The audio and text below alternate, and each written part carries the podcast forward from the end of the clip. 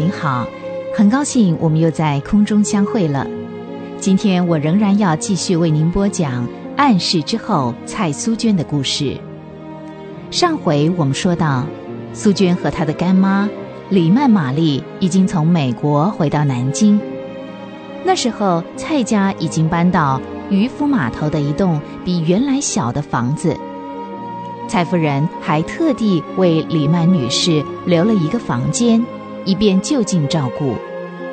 没想到苏娟从那个时候开始，身体的状况就不好，常常生病，许多工作她都不得不放弃。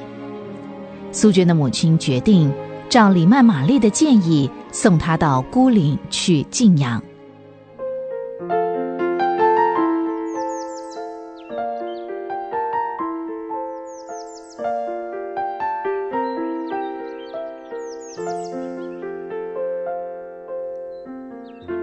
飞鸟的叫声响遍了幽静的山林，带给苏娟一种说不出的喜悦。这时候，苏娟一个人坐在明亮的窗前，欣赏眼前这幅大自然的美景。时间过得真快，她到孤岭已经有十六天了。在这十六天里，李曼玛丽一直像亲生母亲一样细心地照顾她。这份深厚的爱，常使得苏娟感动的落泪。哎，苏娟啊，又在想什么啦？嗯，干妈，嗯，这里有你一封电报，呃，是家里打来的，大概是你娘有什么重要的话要告诉你吧？奇怪，有什么重要的事非打电报来不可？啊？娘，素娟，怎么啦？你怎么啦？干妈，我娘去世了。啊？你说什么？你母亲去世了？电报上怎么说？来，给我看看。娘病逝，速回。啊，蔡府台夫人真的被主接去了。可是，那天送苏娟来的时候，那不是还好好的吗？怎么？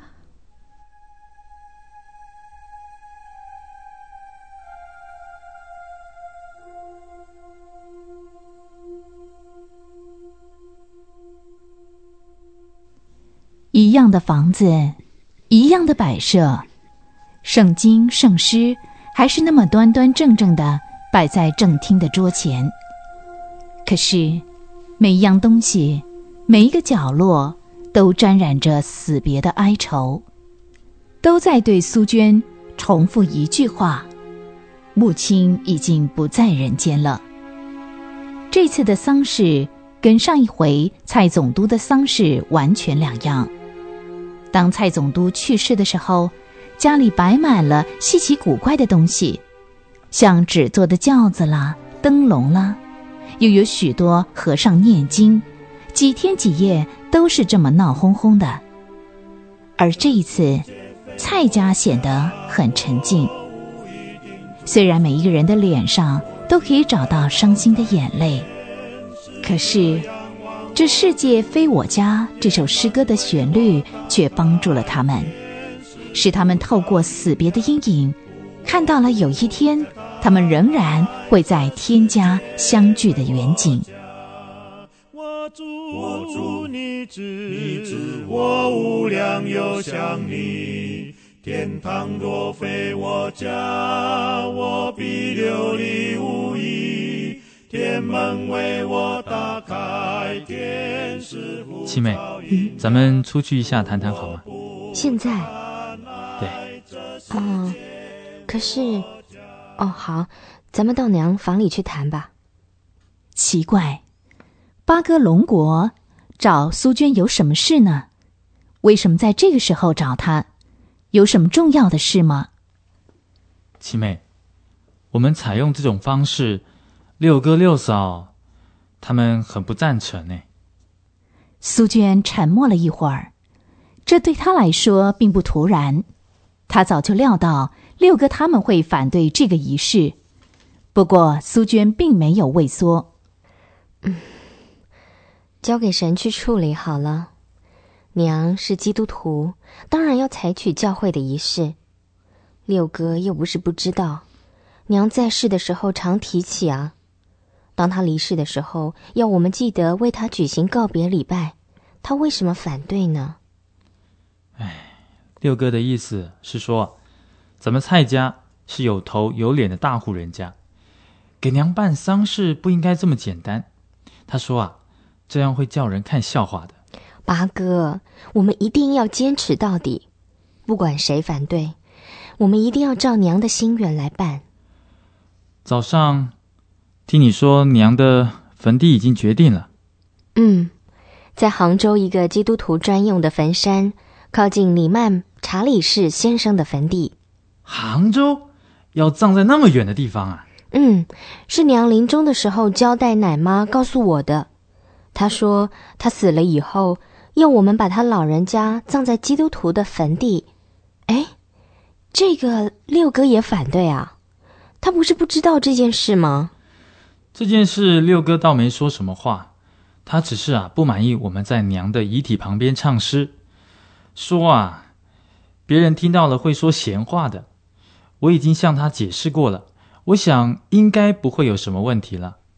难怪在告别式的时候。苏娟一直没有见到他六哥一家人。看来，六哥是人之常情。其实死别最伤人心了，可是基督徒却能胜过这死别的阴影，在心灵中点燃一把希望的火焰。他们相信圣经那永恒不变的应许：凡在基督里去世的人。有一天，当主亲自降临的时候，他们还要复活，并且要与还活着的基督徒相聚。八哥，无论承受多大的困难，我们还是要坚持到底。何况现在只有六哥反对，总有一天他会明白的。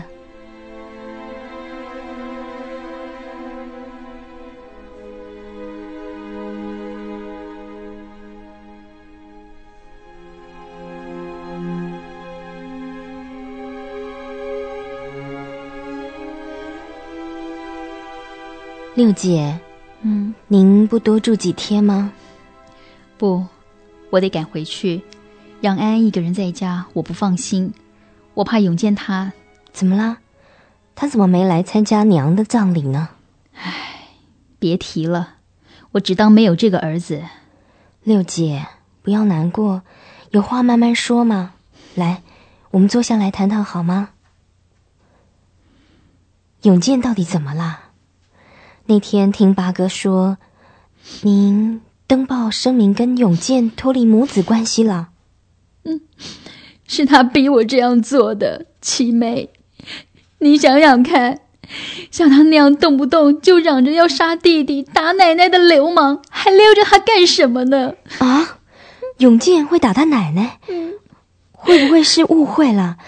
奶奶不是很宠他吗？就是太宠他了。才任他天不怕地不怕的成了太上皇，是你亲眼看到他打奶奶的吗？嗯，是我亲眼看到的。那天清早他就回来敲门。你是说永健在外边过夜？他一个月难得在家一两天，其他的时间不是赌钱喝酒，就是跟不三不四的女人混。唉，不要说了，不说也罢。那您那天说他早上回家是怎么吵起来的？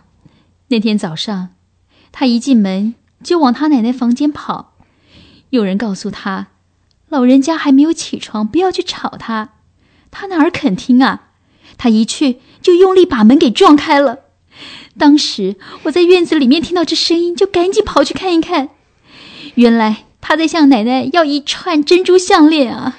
他怎么知道老人家有珍珠项链呢？怎么不知道呢？以前他奶奶常告诉他，等他长大成家的时候，要送给他新娘一串珍珠项链的。永健要珍珠项链干嘛？唉，还不是读书，想要拿去当点钱，好翻本嘛。啊，结果奶奶有没有给他？当然不会给这个败家子啊！就是因为这样，永健就很不讲理的出手打老人家了。唉。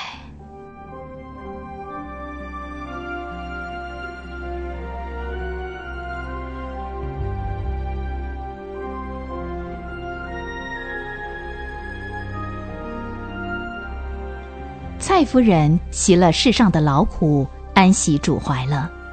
对基督徒来说，死亡并不是结束，死亡是另外一个阶段的开始。信主的人死去之后，将回到神所应许的天堂，与他们所敬爱的主永远在一起。亲爱的朋友，您对死亡感到恐惧吗？您了解人灵魂的归宿在哪里呢？盼望您仔细的深思。今天苏娟的故事就为您讲到这儿了，我们下回再会。